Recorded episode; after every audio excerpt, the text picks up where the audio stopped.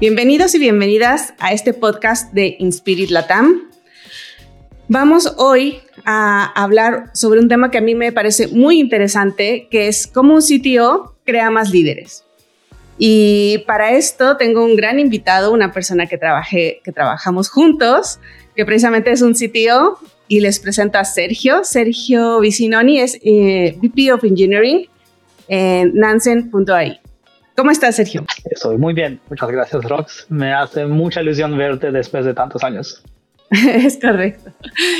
Eh, en este podcast nosotros elegimos eh, el tema porque a mí me parece bien interesante como el liderazgo como habilidad, no solamente como puesto, ¿no? Y de pronto esa acepción de, de habilidad también quiere decir que todas las personas lo podemos llegar a desarrollar. Eh, y en especial las personas técnicas, de pronto hay como esos sesgos o esa, esa situación de que los técnicos se quieren quedar técnicos para siempre. Y bueno, eh, queremos conversar sobre este podcast y aprovechando que, Sergio tiene un blog eh, que, que, trata sobre estos temas, vamos a empezar a revisar cómo precisamente un sitio crea más líderes. Pero antes, a ver, cuéntanos un poquito más de ti, Sergio. Claro, bien. Uh, voy a intentar no aburriros a todos, pero bueno, soy Sergio, soy italiano de origen, uh, vivo en España ahora, en Barcelona. Alguien diría Cataluña, y prefiero decir España porque es más sencillo. Uh, no, quiero entrar en estos temas políticos.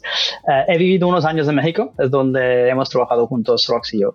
mi camino ha sido, digamos, siempre en el mundo de la tecnología. Empecé como desarrollador, como todos, cuando, bueno, en los años, en los años 99-2000, durante la primera burbuja de Internet, fui uno de los que empezamos a trabajar sin experiencia porque había este, este interés para invertir en, desarrollar tecnología la primera oleada. Y después de algunos años empecé a acercarme más al camino de, liderazgo en, um, en tecnología. Y, y, al principio lo hice muy, muy mal porque no tenía ni idea de qué, qué se tenía que hacer y poco a poco he ido aprendiendo. Uh, he, he, llevado varios cargos como CTO, VP of Engineering, dependiendo de la empresa donde estés, se puede usar terminología un poco diferente, pero al final hoy estoy a cargo de todo el equipo de tecnología de mi empresa, estoy en el equipo de, de, de liderazgo, en el senior management, entonces como CTO, VP of Engineering es una cuestión de label. Uh, la empresa donde estoy ahora es uh, Nansen.ai, es una empresa que hace herramientas analíticas para inversores en el mundo cripto. Uh, no sabía nada de cripto antes de entrar en esta empresa, entré hace un año, entonces no soy un experto de cripto, no voy a dar ningún tipo de uh, asesoría financiera en este podcast porque eso no es mi fortaleza y no es mi trabajo. Eh, pero también, como, como has mencionado tú, Rox, uh, hace unos meses empecé una newsletter blog que se llama Sudo Make Me a Sitio. y esto lo empecé porque cuando yo estaba en este proceso de aprender a hacer mi trabajo, había muy pocos recursos para la gente que, que se estaba metiendo. Entonces tuve que aprender muchas cosas por mí mismo, uh, haciendo mal a mí y haciendo mal a los demás, eh, haciendo algunos errores. Y entonces lo que puedo compartir de, esto, de este camino, quiero compartirlo con la comunidad. Buenísimo. Les recuerdo que este podcast siempre está acompañado de un post y también en las notas de YouTube por lo cual van a tener acceso a este blog de, Sergio eh, simplemente con, verlo y hacer un clic, ¿no? Pero cuéntanos un poquito este nombre eh, que tiene mucho de jerga de, programador y programadora, que es Sudo Make Me a. A ver, cuéntanos de dónde viene este nombre. Sí, um, bueno, como ya habéis entendido, no soy de los más jóvenes en el mundo de la tecnología, llevo algunos años por aquí. Y uh, hubo un tiempo en que en el mundo de los nerds uh, techies era muy de moda, muy, muy popular la, el cómic XKCD. XKCD. Entonces cada día salía una, una strip uh, sobre, bueno, humorístico sobre temas de tecnología. Era muy nerd, muy, muy nerd. Sigue, sigue existiendo, aunque creo que publican con menos frecuencia ahora. Y una de las, um, de las, uh, ¿cómo se dice? Bueno, se ve que no soy español de origen, ¿no? Un, exacto, uno de los cómics que, que, más me habían gustado, que, que se volvió muy famoso, era este cómic de una persona que pide al otro, make me a sandwich. Y el otro contesta, no. Entonces dice, sudo make me a sandwich. Y entonces la persona le, le hace, le hace sandwich. Y todo eso es como, es un joke nerd porque el sudo es el comando en ambientes Unix Linux para obtener uh, permisos de super user. Super user do. Entonces, para ejecutar algunos comandos con, uh, con permisos de, de root. Entonces dice, pensé, ok, cómo puedo aplicar este concepto un poco nerd a lo que quiero hacer, que es ayudar a la gente en su camino para volverse sitio. Entonces, como es un superpower, me gustaría pensar que mi, mi newsletter, mi, mi blog, se, se, vuelvan como una herramienta para que estos superhéroes puedan hacer lo que quieran hacer.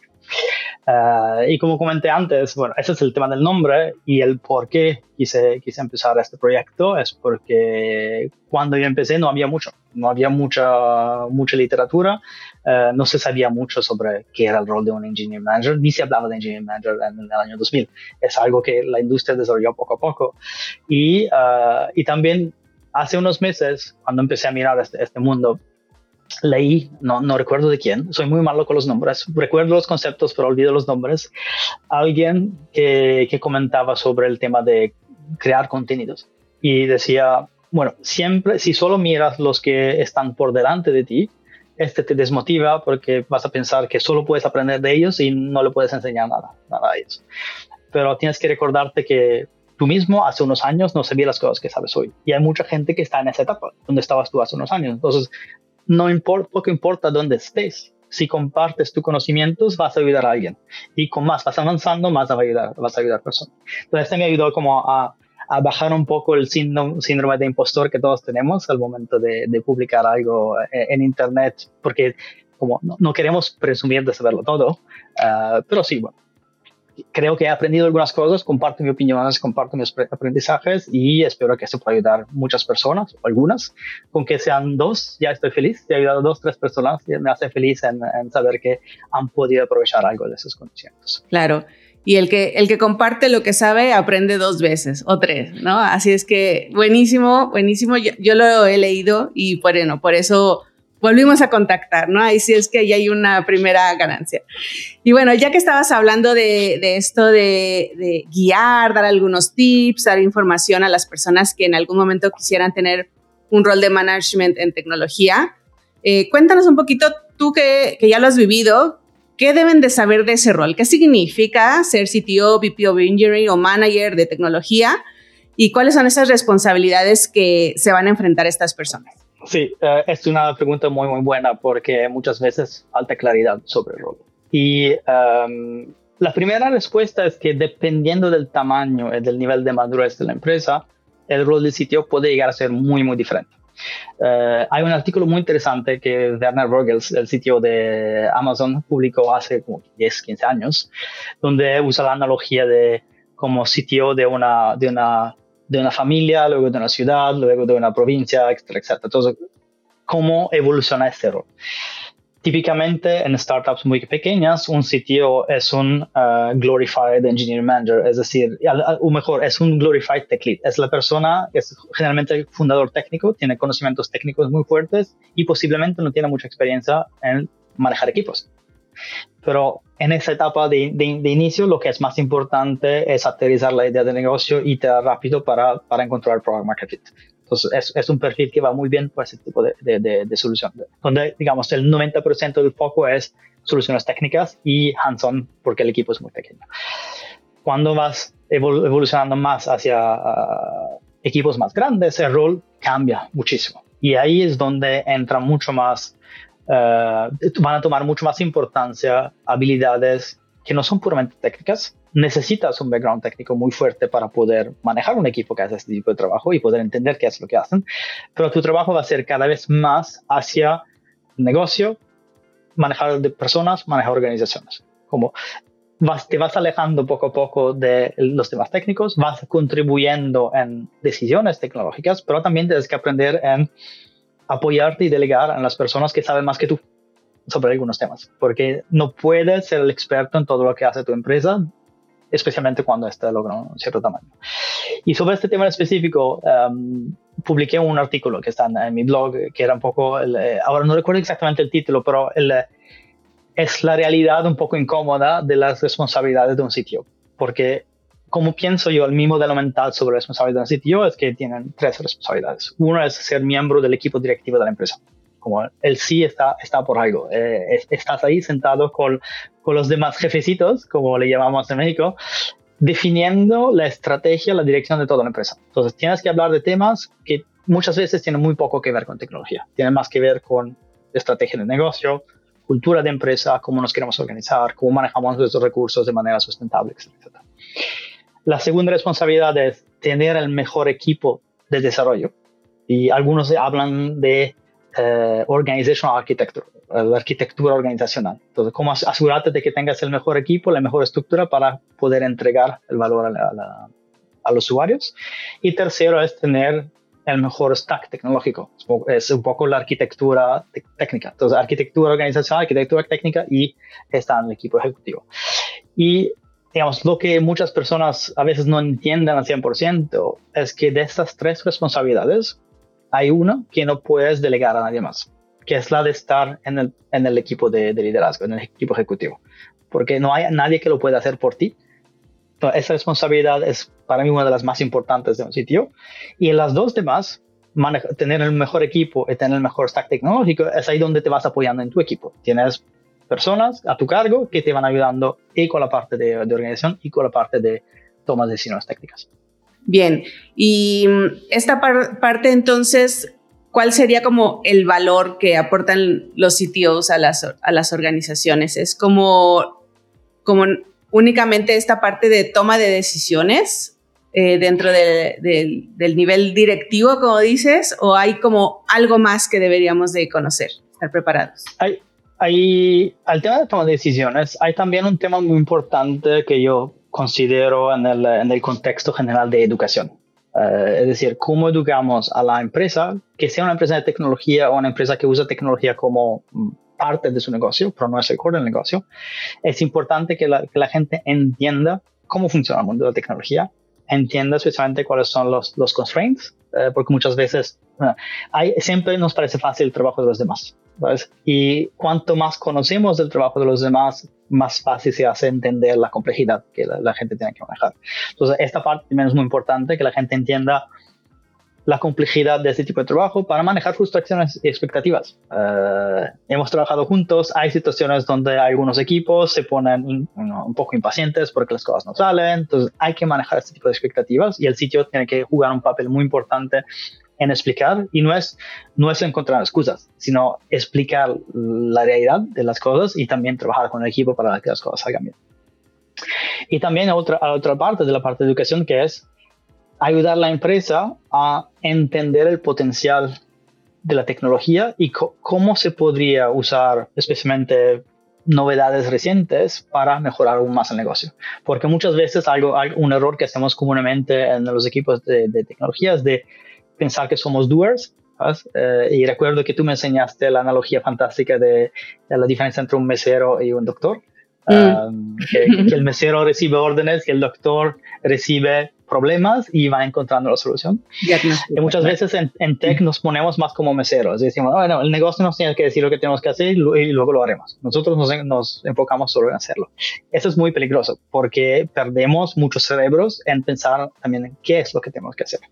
Entonces, hay una parte aquí importante de ayudar al negocio en, en definir la estrategia en base a lo que es posible hacer hoy en día con la tecnología ahora en este momento todos hablan de AI, de cómo usar uh, large language models, generative AI, etcétera, etcétera.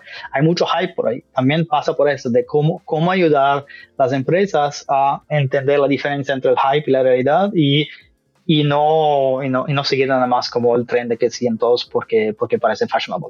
Uh, hay, hay, hay muchos papeles que se juegan por ahí.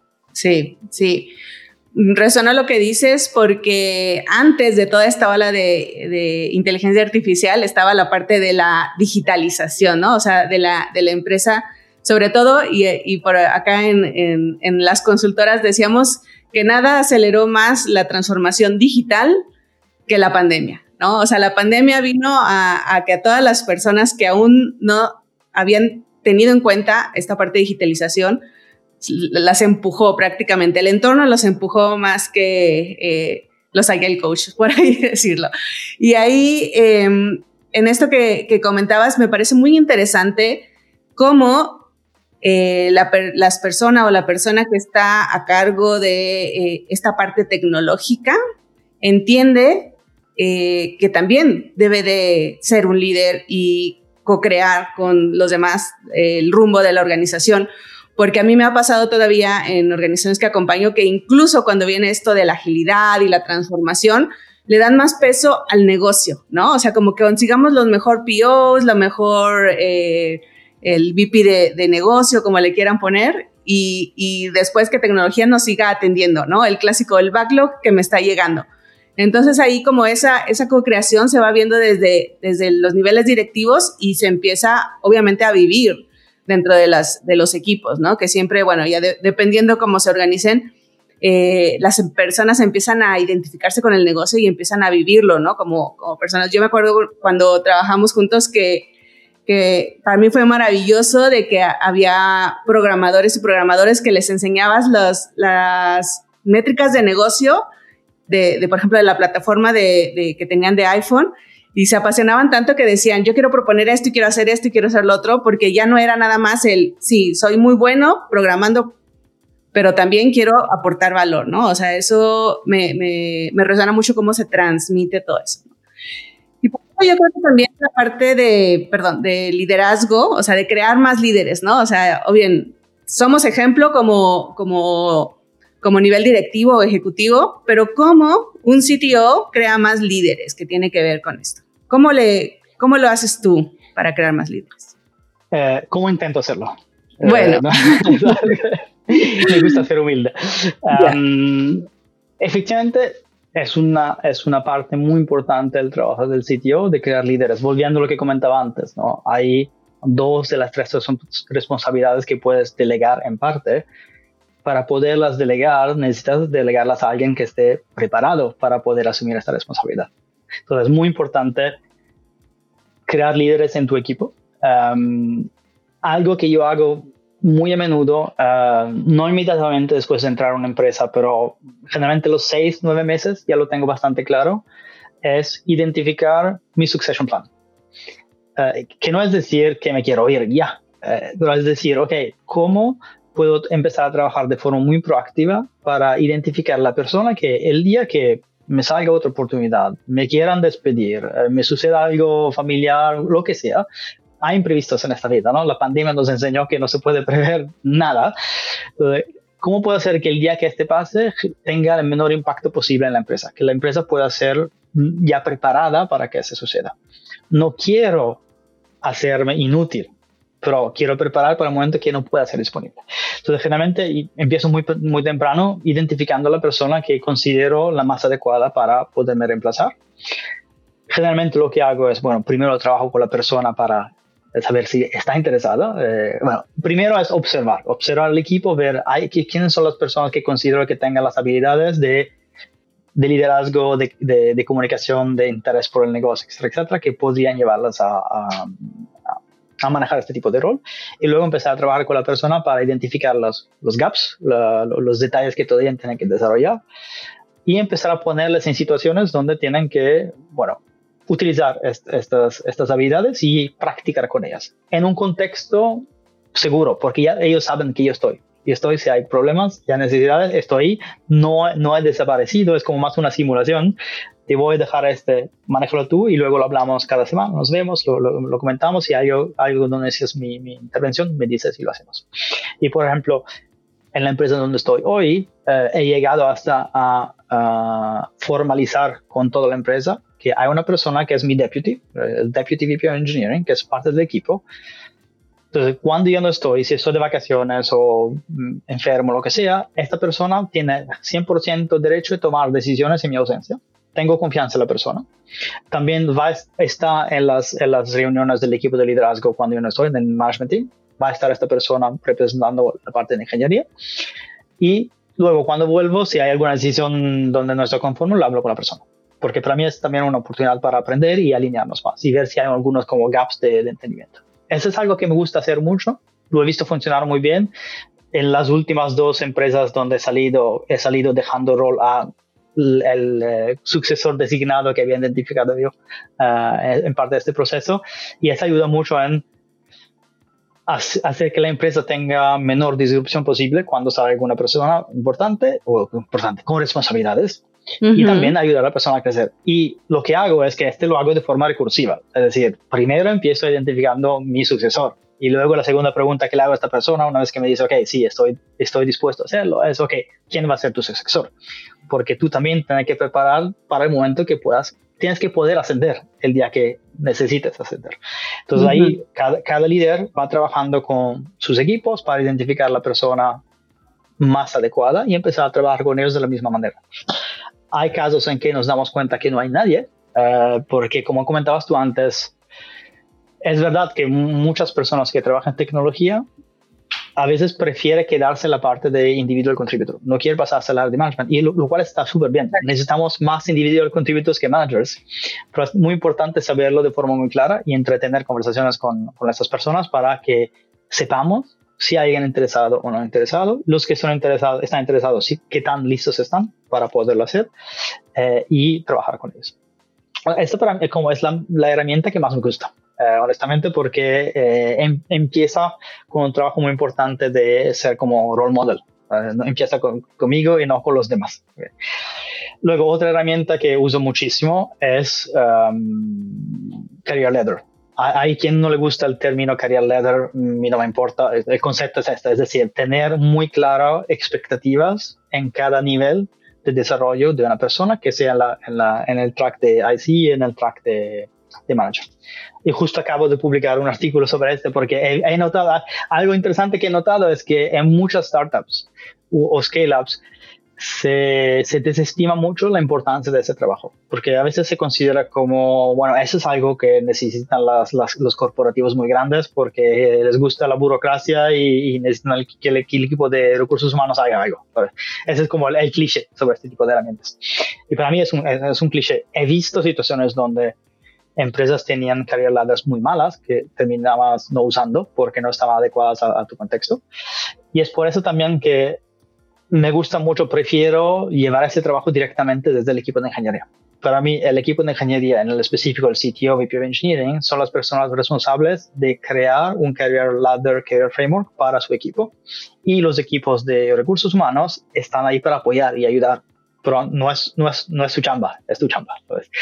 Y, y este lo he visto muy útil, especialmente entrando en empresas como que han crecido muy rápidamente, donde gente que nunca había manejado, gente, eh, no, nunca había tenido personas a su cargo antes, se encontró del día por la mañana a tener que manejar equipos sin tener ni idea de qué, es, qué tiene que hacer un engineering manager. Eh, entonces lo que hacen es, hacen código y intentan hablar con la gente más o menos. Entonces, este tipo de herramienta ayuda muchísimo en aclarar las expectativas, aclarar qué es un, qué tiene que hacer una persona en cualquier rol. Y también en la parte de IC permite a la gente entender su, su, cuáles son sus posibilidades de crecimiento sin tener que pasar necesariamente del lado manager.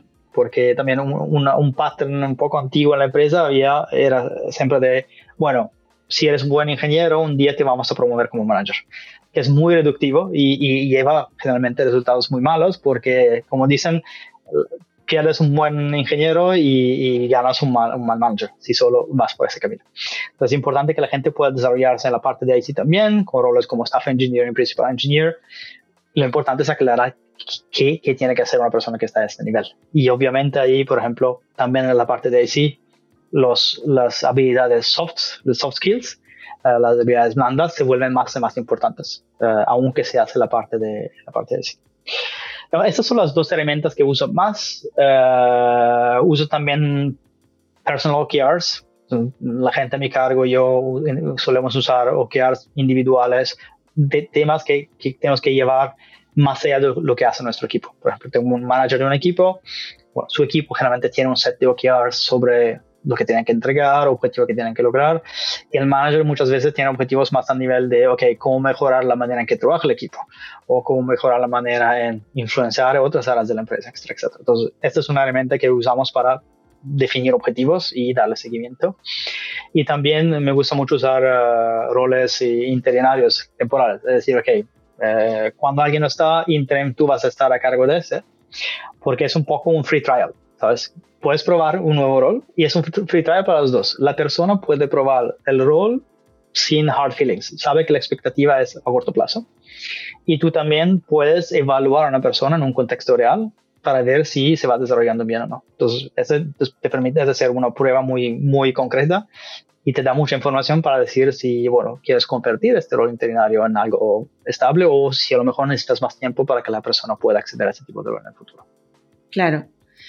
Con lo que estabas diciendo sobre el career ladder, que es esta, bueno, esta expectativa y estos acuerdos, eh, bueno, ya lo dijiste tú, pero la importancia que sea eh, el sitio el que los defina, tal vez hay recursos humanos, people, como le querramos decir el área, pues le ayuda con sus conocimientos técnicos sobre eso, pero que más bien sea algo que, que ayude a definir el acuerdo y no que limite al rol, ¿no? Porque de pronto, esta, donde no ha funcionado mucho estas cosas es cuando esta definición te dice, de este cuadrito no te puedes salir, ¿no? Y, precisamente el término del ladder de la escalera, pues es que avances, ¿no? Que hagas cosas, que, y que te vayas como preparando para lo que tú quieras hacer, ¿no? Y como decías, bueno, si, si no quieres tomar un rol de manager también está muy bien, ¿no? O sea, pero que tener tener claridad entre, entre todas las personas.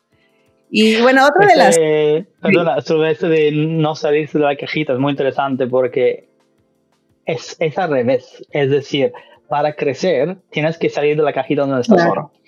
Si, si, no, no vas a lo si, si te quedas ahí, si, vuelves, si te vuelves mejor haciendo siempre lo mismo que haces hoy, no es suficiente para crecer. Entonces es, es, muy interesante como abrir esta caja y salir. Claro, que sea más bien lo, que sigue, ¿no? Lo que, lo que te limita, ¿no? No, no ese contrato firmado que a fuerzas tengo que cumplir eso nada más.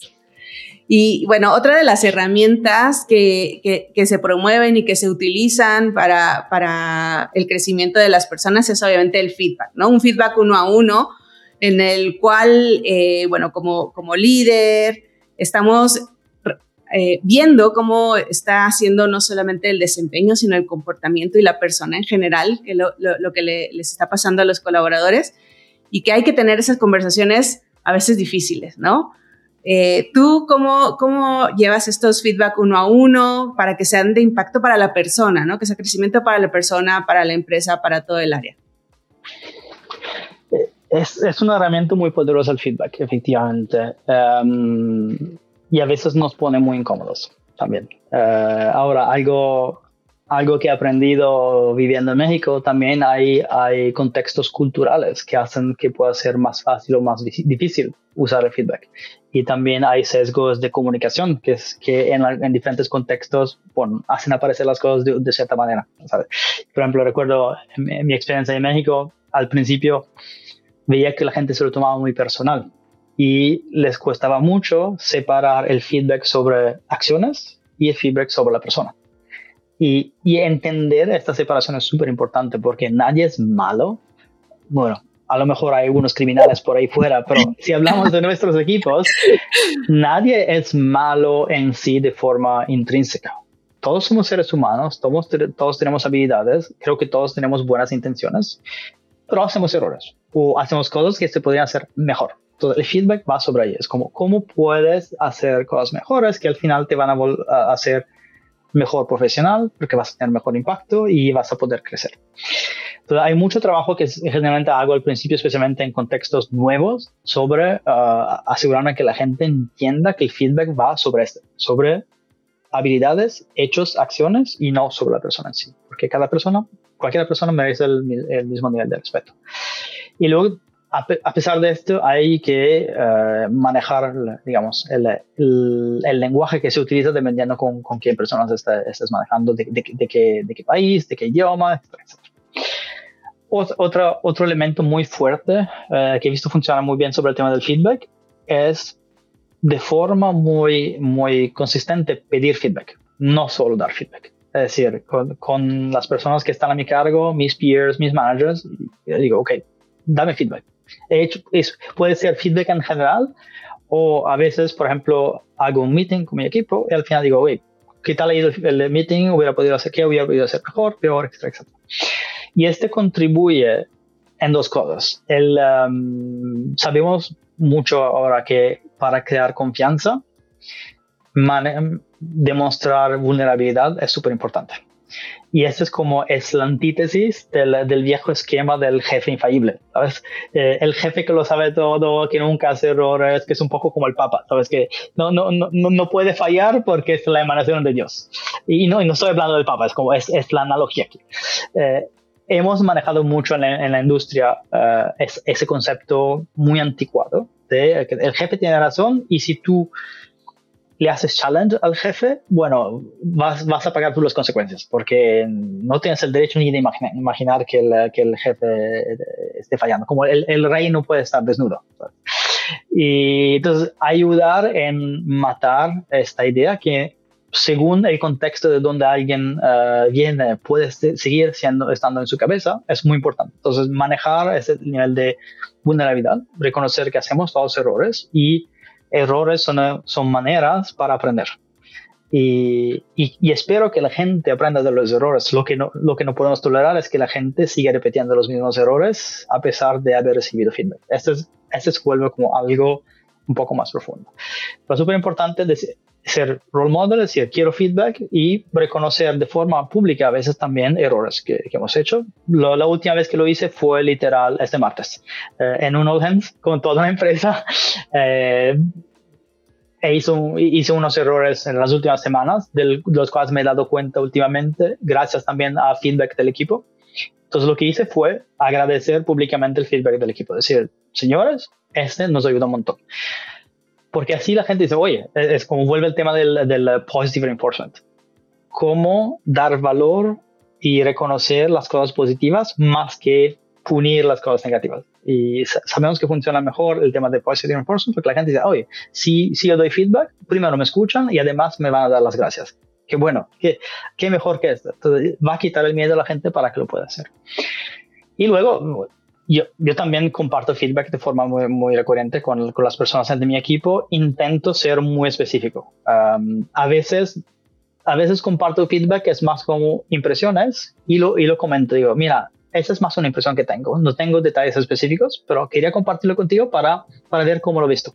Pues, y pueden ser impresiones sobre, no sé, he visto que estás un poco uh, distraído últimamente o te veo un poco raro, diferente de lo, de los, de, de, lo que pasa a, menudo. Entonces, también va bien este de decir, presentar el feedback como, esta es mi observación y quiero que tú me digas si mi observación es correcta si me estoy equivocando y si es correcta, ayúdame a entender qué hay detrás y cómo podemos trabajar juntos para, para, para resolverlo. Entonces, un, coach me enseñó una expresión muy, muy importante que es llegar al feedback desde un luego de curiosidad, no de, de, de juzgar. Es decir, ok, he observado este. Me, me genera curiosidad por este y esta, esta razón. Ayúdame a entender. Okay.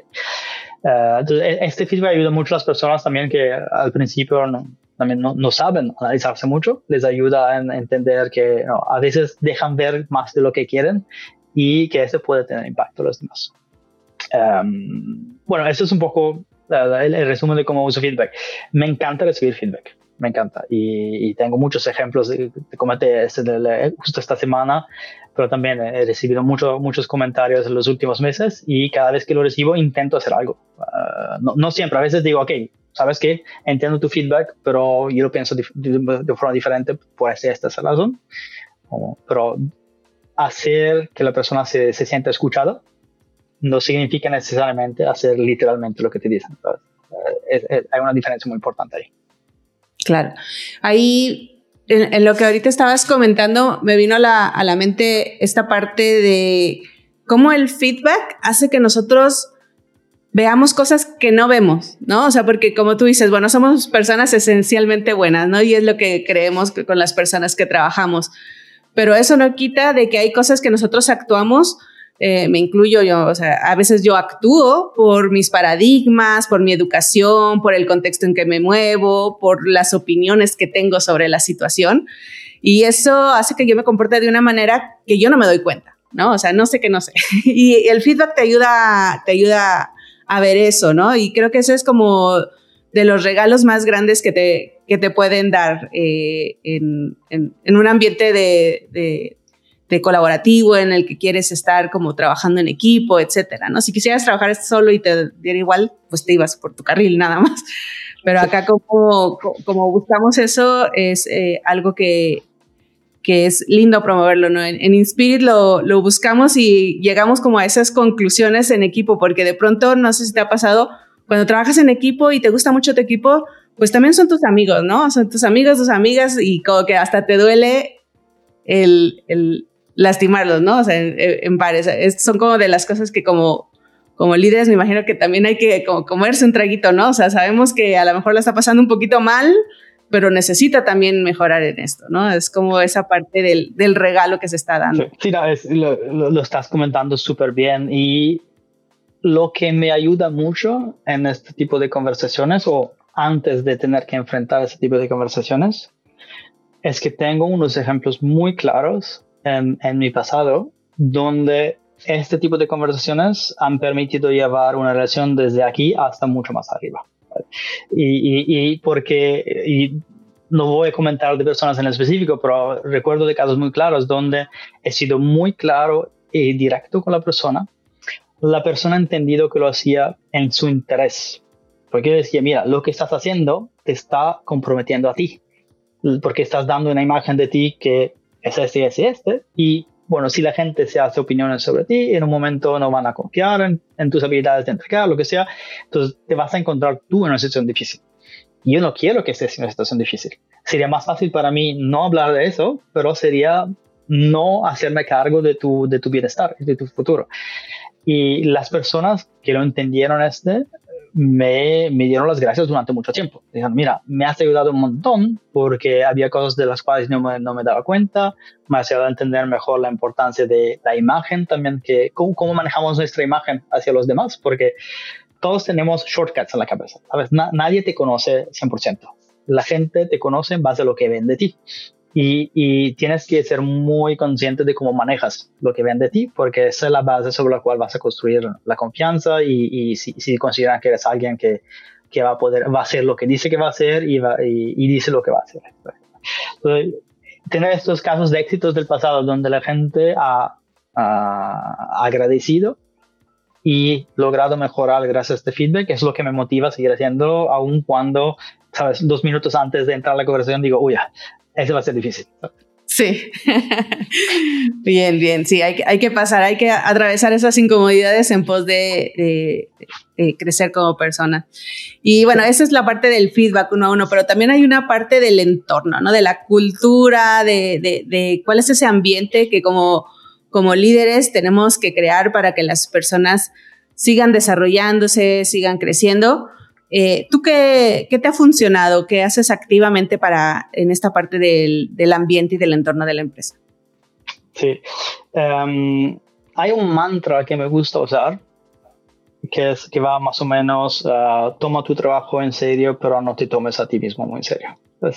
y me gusta ser juguetón y como divertido en, en el trabajo, pero hace la diferencia muy clara entre, ok, cuando estamos trabajando somos muy serios, pero no hay por qué ser demasiado serios 100%. Hay que crear un contexto donde la gente se sienta cómoda y que, que aprovechen estar ahí, pasar este tiempo juntos.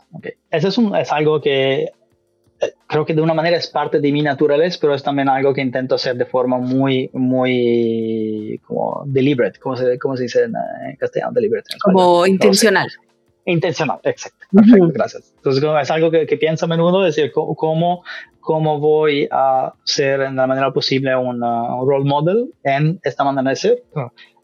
Enseñar, mostrar que me tomo muy en serio mi trabajo, que sea feedback, que sea cosas que tengo que hacer, entregables, pero eso no significa que tengo que ser una persona aburrida y seriosa y, lo que sea.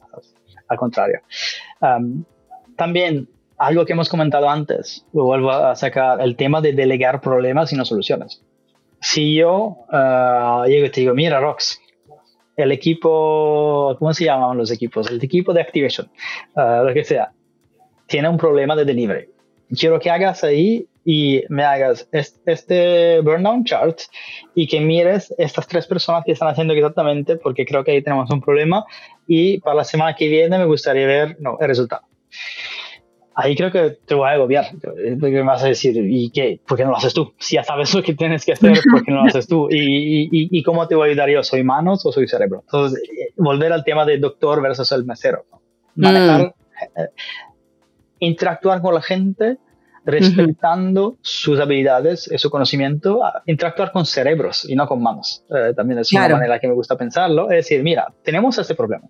Yo quiero que te hagas cargo de ese problema confío en que tengas las habilidades para resolverlo. Si necesitas ayuda, aquí estoy y cada X tiempo lo vamos a revisar para ver si está avanzando de la manera correcta. Este genera en un entorno donde la gente se siente confiada, siente que tiene el soporte y el espacio para poder hacer pruebas y, aprender. Y este va de la mano como, con cómo manejamos errores. Es decir, hay que aceptar errores. Como comenté antes, si alguien repite siempre el mismo error, tienes un problema muy específico que hay que, que, que manejar, pero el error en sí no es malo. Uh, el error generalmente se puede resumir en la persona no tiene el conocimiento necesario para, para uh, lograr el resultado esperado la persona no tiene los recursos necesarios para el resultado o la persona no tiene la claridad necesaria para entender qué es lo que se espera. Es, generalmente es una mezcla de estos tres problemas. Entonces nosotros como líderes tenemos que aprender, ok, ha fallado y, y también especialmente cuando hablamos de incidentes que pasan en, en, uh, no, incidentes en producciones, se hace post-mortem, el concepto de blameless post-mortem, donde el concepto de base es, no es el individuo que es responsable de lo que ha pasado, sino el sistema que ha permitido que el individuo haga errores. Entonces, ¿cómo hacemos que aprendamos del error? Por ejemplo, alguien que borró una base de datos en producción, es el ejemplo típico. Ok, ¿cuáles son los controles que no tenemos hoy que han hecho que esto fuera posible? Porque al final el ser humano no es una máquina, el ser humano hace errores, no está hecho para hacer acciones repetitivas, es, es una máquina creativa, no es una máquina repetitiva. Entonces hay, hay que entender cómo limitamos las posibilidades para la gente de hacer errores. Por eso hay los cinturones de seguridad en el coche, los frenos ABS, no es porque la gente no sabe manejar, es para reducir el riesgo de que algo malo pueda pasar. Entonces es importante manejar este tipo de errores como, como fuente para entender cuáles son los problemas a nivel de sistema que han permitido que los errores, uh, pasen. Y este también va de la mano con entender la diferencia entre fallo y error. Este lo, funciona mejor en inglés, fault and error. No sé si en, en, español es exactamente igual, pero la idea es que un error es algo que pasa por lo que hemos comentado. Un fallo es algo malo que se, se hizo con la voluntad de hacer algo.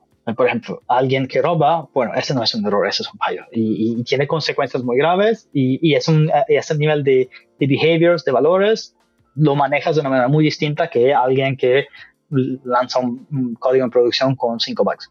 son dos temas muy diferentes y a veces se hace confusión entre los dos. Sí, se tiende a punir a la gente por errores y no por fallos.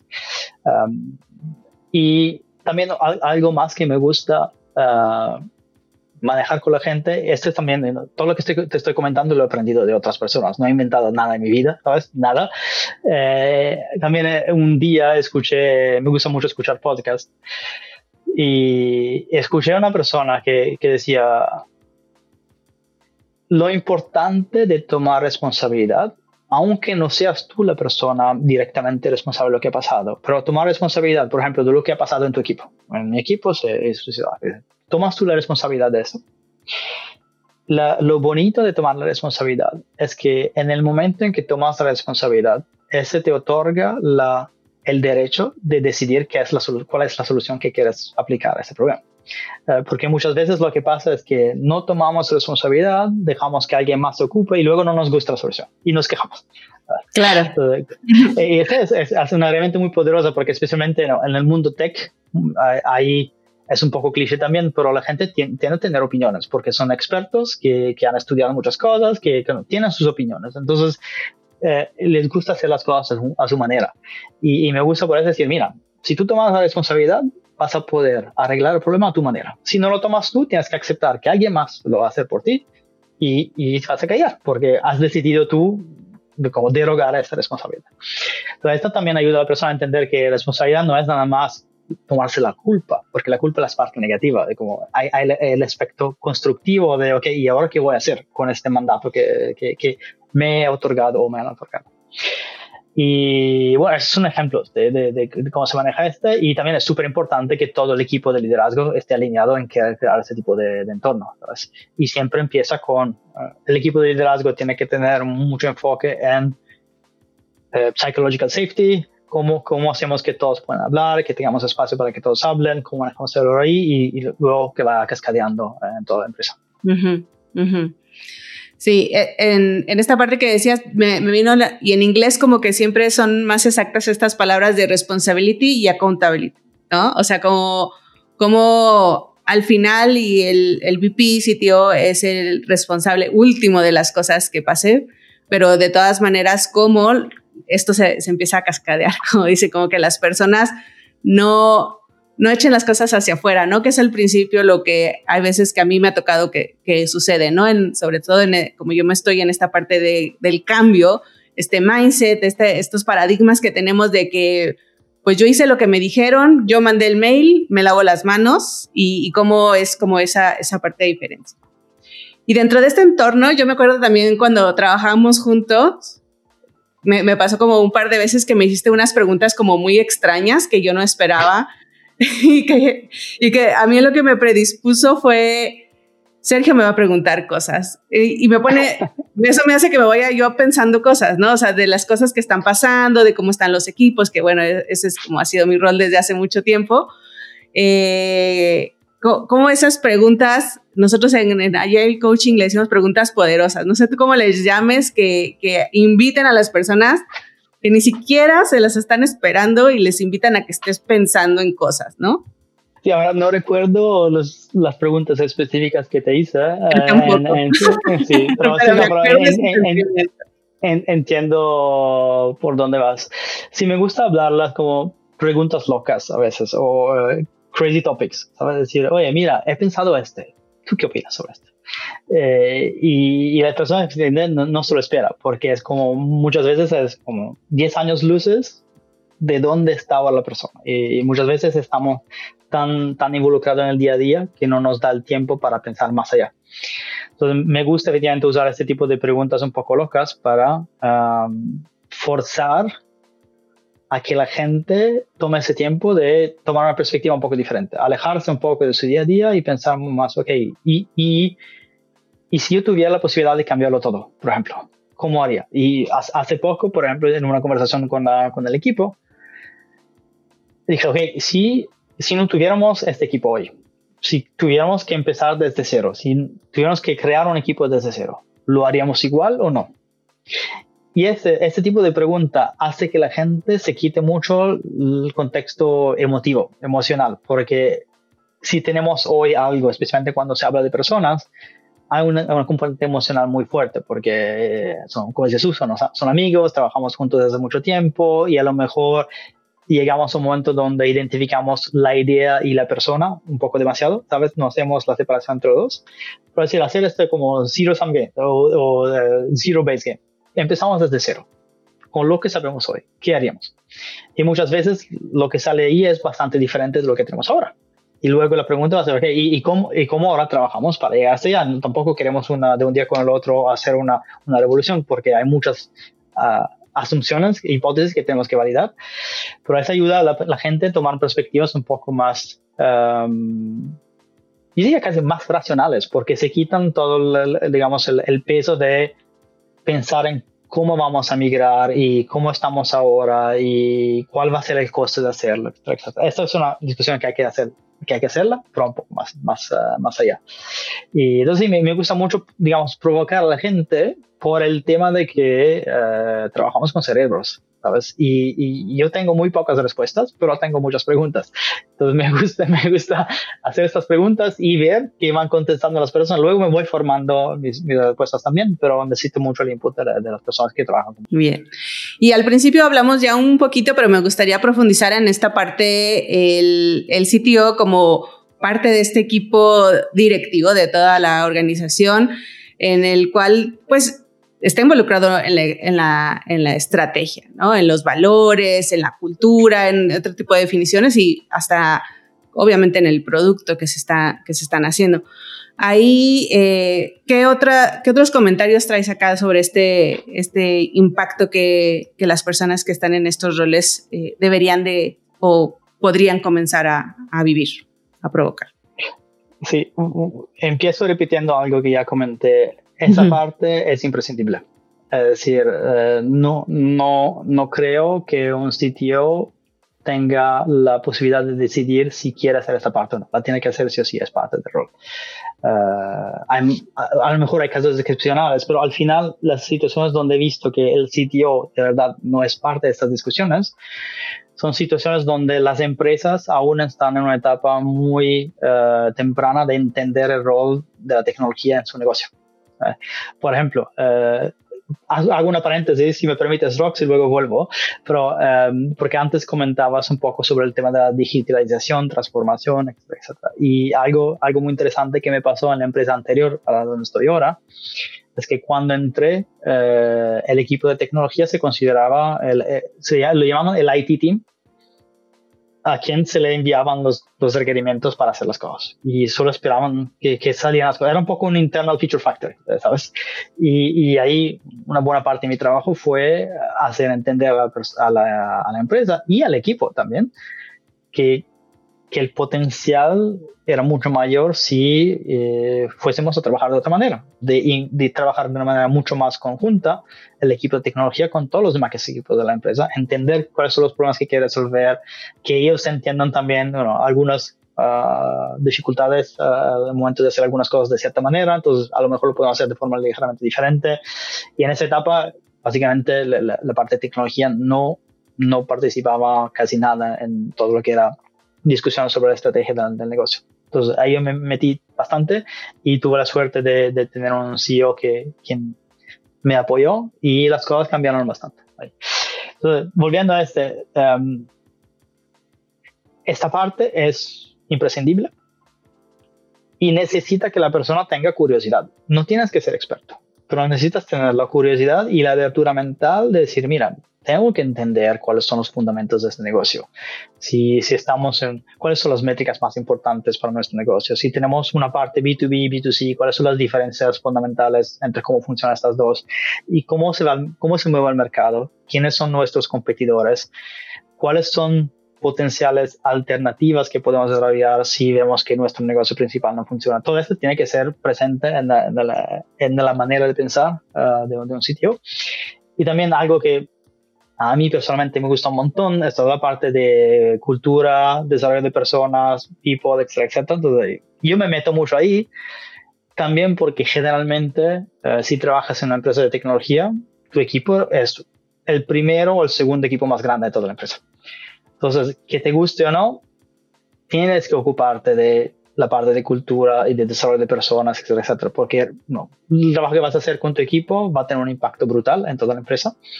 Y al revés, el, el, si se hace algo mal a nivel de empresa, va a impactar mucho tu equipo.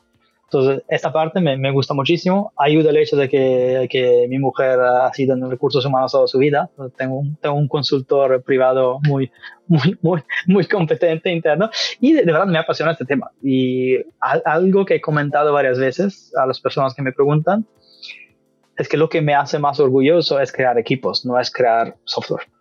Y porque el software lo crean los equipos. Y yo, lo que tengo que hacer yo es crear estos equipos para que puedan hacerlo bien. Y, y la parte de de cultura es un elemento fundamental de esto. Y uh, también, digamos, en, en, el equipo de liderazgo, volviendo al tema, tienes que tener curiosidad, no necesariamente competencia. Y uh, este te va a llevar a opinar sobre estos temas. Decir, ok, yo no soy un experto, pero por cómo lo entiendo, lo veo así, así, así. Aquí van dos cosas. Uno, no tener miedo de decir no soy experto, pero aún así tengo opiniones o preguntas o observaciones. Y el otro, ser muy abiertos en aprender de los que saben más, ¿sabes? Eh, porque hay, you know, este, este efecto Donning-Kruger, no sé si, si conoces, eh, que la gente muy poco competente piensa que es muy, mucho más competente de lo que es de verdad. Exacto. Entonces es muy peligrosa esa área cuando empiezas a saber algo sobre el negocio que de repente crees que lo, sabes todo. Hay, que ser muy conscientes de, de ok, que, lo sabes muy poco, mantener esta, esta actitud muy humilde, pero sin dejar de ser curioso y de hacer preguntas a veces incómodas. Ahí también se pueden hacer las preguntas poderosas de, ok, pero ¿y si lo hiciéramos de esta manera completamente diferente? ¿Cuál sería el impacto? Buenísimo. Todo esto que estamos hablando es involucra como este cambio de paradigma, ¿no? O sea, como, como, como antes, como dices, hace 20 años se conceptualizaba el concepto del liderazgo, eh, la organización, la injerencia del área de personas, Y hay un post en específico en tu blog que me movió mucho, que es esta parte del injurification. O sea, es esa vacación que te tomaste, que te tomaste, pero para irte al equipo de ingeniería. O sea, dejaste de ser sitio y te fuiste al equipo de ingeniería. A ver, cuéntanos un poquito más cómo fue esa experiencia que aprendiste y qué hiciste. Sí, uh, muy buena. Este, creo que fue una de las semanas más, más divertidas de, este último año. Uh, sin, duda, es, es, en la top top 5 de las semanas más divertidas de ese último año. Y, y, vuelvo a lo que comenté antes, no he inventado nada, eso es algo que aprendí uh, escuchando un podcast, eh, estaba entrevistado uh, David Singleton, quien es el sitio de Stripe, y él mencionó que pra practican en Stripe ese tipo de conceptos. Stripe es una empresa gigante, enorme, entonces muchos líderes están muy uh, lejos del día a día de, los equipos. Entonces, hacen esto de forma recurrente para asegurarse de que los líderes tengan mucho más contexto sobre los sistemas que están creando, el, eh, digamos, el developer experience en general, los procesos, tener muchísimo más contexto first hand, de primera mano, sobre qué es la vida de verdad de los equipos. Y recuerdo, estaba caminando por aquí en los bosques, vivo, vivo muy cerca de los bosques, estaba escuchando este podcast y dije, pero ¿por qué no, se me ha ocurrido antes esta idea? Genial, como me pareció la idea de estas que dices, bueno, es tan obvio, no, no, no sé por qué no se me ha ocurrido antes. Y porque efectivamente, cuando eres sitio tiendes a enfocarte cada vez más en la parte de negocio, estrategia, etcétera, y puedes alejarte un poco de los equipos. Especialmente entrando en una empresa nueva, eh, donde no conoces, no tienes conocimiento previo de qué, qué, hacen los equipos, es muy fácil perderse. Entonces ahí fue, mi, volví de, de, esta, de, este paseo y hablé inmediatamente con, con, mi jefe, que es el CEO, y dije, mira, he escuchado esto, lo quiero hacer. Creo que es una idea fenomenal porque me va a dar mucho más, mucho más contexto de lo que pasa. Entonces ahí lo fui organizando, escogí un equipo uh, de manera que no fuera a ser demasiado distracción, porque al final tú entras como si fueras un nuevo miembro del equipo y como tal necesitas que la gente conteste tus preguntas, te pase la documentación, te ayuden a hacer lo que sea. Entonces, vas, a ser un coste para el equipo al final. Eh, y lo considero una inversión, pero para eso es un costo. Tuve que escoger el equipo que consideraba más adecuado para poder absorber esa distracción sin ser demasiado uh, distracción para, para ellos. Entonces lo hice, fue una semana en la cual me puse la gorra 100% de, de desarrollador. Y justamente se llama Engineer Vacation porque lo que haces es, dices, y esto de vacaciones, le comentas a todos los demás, eso de vacaciones, o desapareces de las reuniones, todo este, como si fueras de vacaciones. Y el mundo sigue su camino cuando estás de vacaciones, nada, nada, nada desaparece o nada para. Pero en lugar que ir de vacaciones, estás trabajando toda la semana como miembro de un equipo. Y, ahí fue, fue, divertidísimo porque justamente eh, me permitió testear nuestro proceso de onboarding. Uh, obviamente no toda la parte de contexto sobre el negocio, etcétera, pero más específico sobre okay, las herramientas de trabajo, cuáles son los repositorios que tenemos, aquí está la documentación, uh, acceso a los sistemas de producción, etcétera, etcétera. Uh, también trabajar con un buddy del equipo fue muy, muy divertido. Entonces, una persona que me estaba enseñando todo. El primer pull request lo hicimos juntos y nada más tuve que darle el clic al final y luego tenía, tenía una serie de tareas que me había asignado el manager del equipo que yo tenía que desarrollar durante la semana. También me di cuenta, ya lo comenté, somos una empresa remota y trabajamos entre varias uh, time zones. Entonces me di cuenta de cómo es importante planear tu día sabiendo en qué time zone son los demás. Porque si, por ejemplo, la mayoría de las, de las personas de mi equipo estaban en, en la región asiática, entonces yo tenía que como intentar sacar todas las preguntas durante la mañana para luego poder avanzar mi trabajo fácil de código en la tarde sin quedarme bloqueado. Y luego abría la pull request al final del día y lo bonito es que al mañana o la mañana siguiente volviendo ya estaba revisado porque ellos se habían levantado antes. Como, me dio muchos detalles también sobre cómo uh, mejorar el flujo dentro de un equipo cuando estás trabajando de forma remota. Uh, lo que hice de forma muy, muy clara fue decir, yo soy miembro del equipo, no soy el jefe, no voy a tomar ninguna decisión aquí, voy, pero voy a hacer muchas preguntas. Hice muchas preguntas, algunas de esas incómodas, sobre, ok, pero ¿por qué no tenemos automatización en esta parte del código? Aquí la tenemos. Y al final lo que hice fue, al final de la semana, eh, escribí un documento. Tenemos una, una, cultura que me gusta mucho en Nantes de documentar mucho, porque somos empresa remota, tenemos que, no podemos confiar solo en lo que hablamos en la oficina, porque no hay oficina. Entonces escribí como un resumen de mi experiencia las observaciones que había hecho sobre cosas que me gustaron mucho y cosas que consideraba mejorar. Y no me metí a como decir, este tenemos que arreglar. Dije, mira, estas cosas necesitan atención.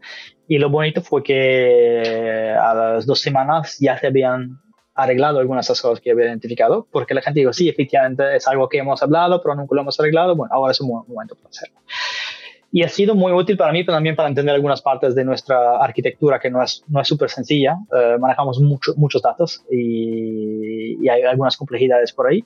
Y ha sido tan buena que lo voy a repetir. Ahora estoy, estoy planeando, quiero repetirla antes de final de año con otro equipo uh, que se ocupa de una parte muy distinta, uh, donde quiero pasar un poco más tiempo a entender y me gustaría que otras personas de mi equipo, los, los managers que son un poco más hands-off, lo planeen para, para un día futuro. Pero es algo que recomiendo a todos. Todos los que tienen un rol de liderazgo muy hands-off, eh, es, una, es una experiencia que te enseña mucho y creo que la cosa más valiosa es que te enseña a ser humilde también, porque te das cuenta que ahí en este contexto eres el que menos sabes de todos. Y, es una experiencia muy bonita, como, eh, es muy refrescante. Bueno, vamos ya a ir cerrando como este podcast eh, para, para pasar ahora como a esta parte en el que nos cuentes qué es lo que estás aprendiendo de cualquier cosa eh, y si nos recomiendas algún podcast, ya sea sobre liderazgo o no, también es buenísimo. Así es que cuéntanos. Sí. Eh, bueno, uno de mis hobbies es eh, trabajar madera, como carpintería. Es algo que empecé hace unos años, sigo intentando mejorarme. Y para mí hay un elemento muy interesante porque es un poco el, yin y yang. Eh, el yin es el mundo digital y yang es el mundo físico y me gusta encontrar un equilibrio entre los dos. Um, ayuda en el tema de craftsmanship. Es decir, como, si piensas que el software es como un mueble de madera, cómo, lo haces bien y no hacerlo solo por hacerlo, ¿sabes?